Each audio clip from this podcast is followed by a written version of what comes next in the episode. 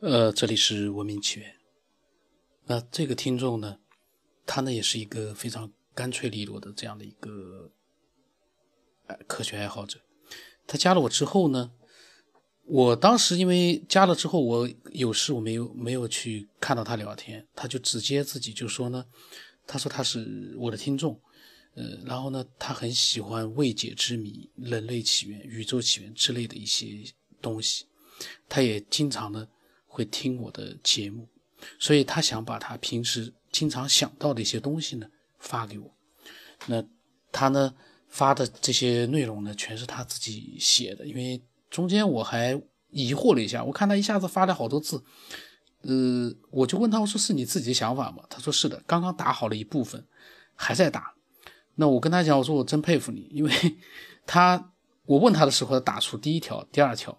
那么隔了一段时间，第三条又打出来，那每一条都有几百个字，而且内容呢，呃，如果是把自己的想法写下来的话，还真的是蛮有意思，说明他平时确实是对这些科学起源之类的东西是还是蛮有兴趣的。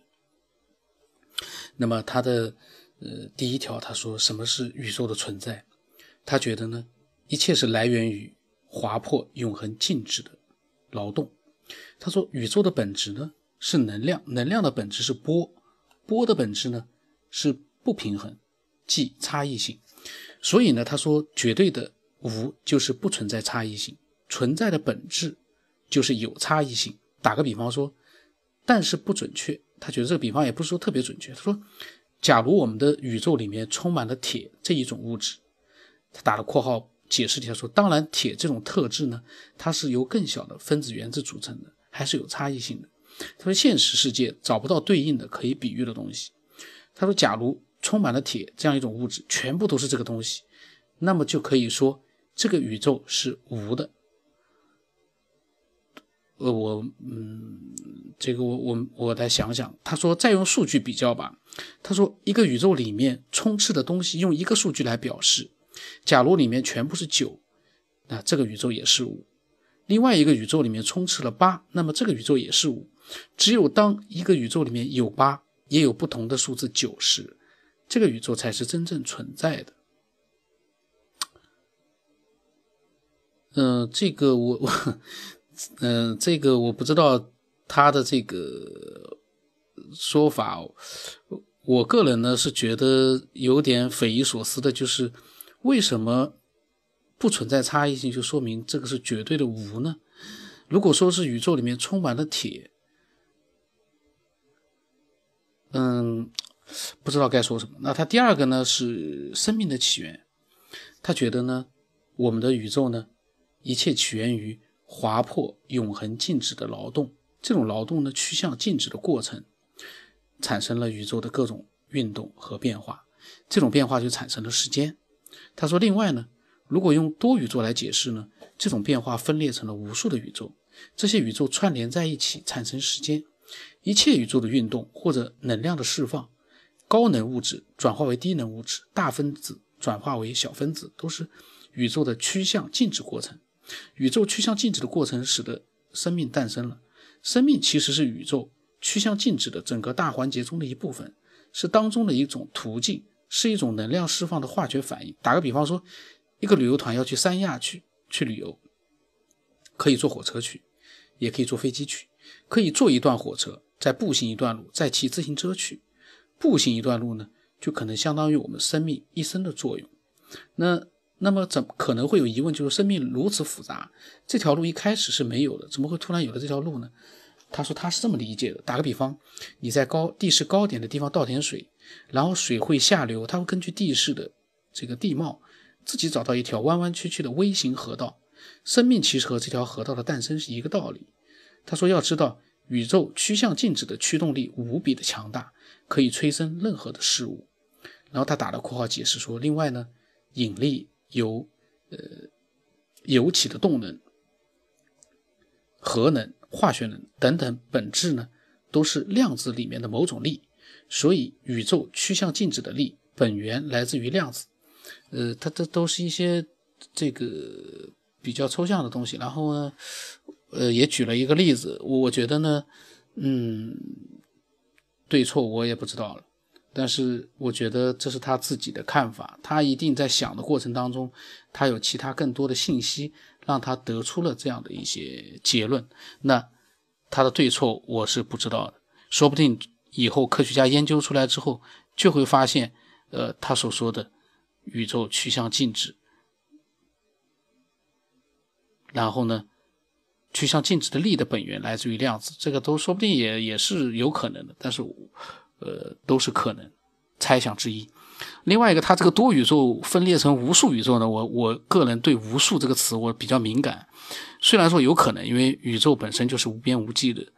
呃，那么你要是再分裂成无数的宇宙，这这该怎么去想象呢？无法想象的东西，有的时候还不如不想，因为想多了，这这个大脑是开动了，但是呢，想多了都。你都想象不到的东西，你想多了也没意义。那他第三条呢？呃，他讲到了一个就是自我意识和人的思维。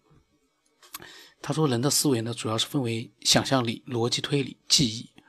呃，他认为人的思维呢是这样形成的：他在多宇宙当中呢，过去的事件存在于宇宙树的上方，而未来的宇宙呢存在于宇宙树的下方，还有平行宇宙呢就在隔壁。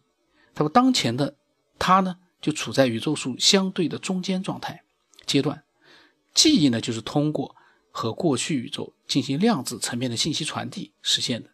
想象力呢，是一种利用原有的经历对其加工重组的思维，是对记忆的加工重组；而逻辑推理呢，是一种推理性质的思维，是预测事物未来发展的思维。我觉得它是人的大脑和未来宇宙进行量子层面的信息传递的一种思维。人的这种思维呢，具有模糊性，不像现在计算机模拟的思维呢，那是一种通过代码实现类似的功能。它有个特点，就是程序会严格的按照代码执行，一旦代码有错呢，程序就是崩溃，没有模糊性，没有随机性。即使模拟的随机数本质也不是随机的，而人的思维呢，有模糊性和随机性，这可能是有由于人脑和上下宇宙信息传递的。不准确性有关吧？那么他当时呢，他跟我讲了这三段他的想法。那么这三段他的想法呢，呃，我个人是觉得是非常深奥的。然后呢，嗯，这三段想法发出来之后，因为我没有跟他再去做更多的一个探讨，我没有讲我的想法，因为呃，我这个人呢。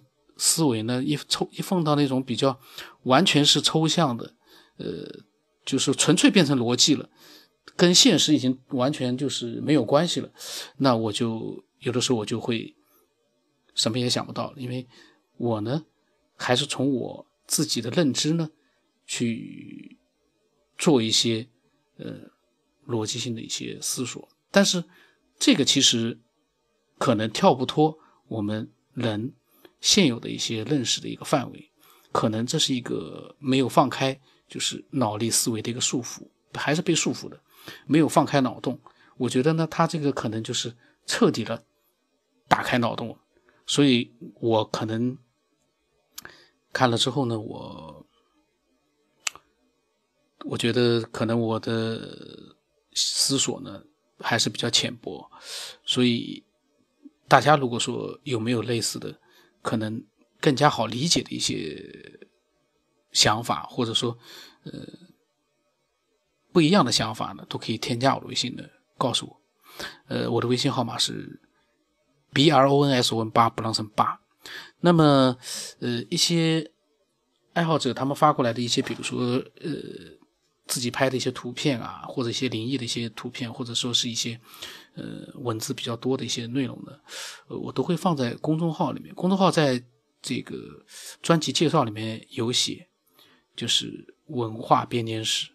那如果说你有兴趣的话呢，你可以添加一下，这个完全看自己，呃，有没有兴趣。呃，今天的他的这三段内容呢，把我都给弄得懵了，因为我的感觉我的大脑是空的。呃，他的这些内容。真的蛮神奇的，那今天呢就到这里吧。我想以后我可能会，呃，把我的一些这个疑惑呢，我会跟他看看有没有机会再进行多一些的交流，能不能用更加比较让我这样一个浅薄的这种思维的人可以弄懂。我相信有些爱好者可能他们也跟我一样，可能是从自己的认识去想问题，那可能对一些嗯这种抽象太厉害的，可能有的时候就呃理解度会低一点。我个人感觉，那今天就到这里吧。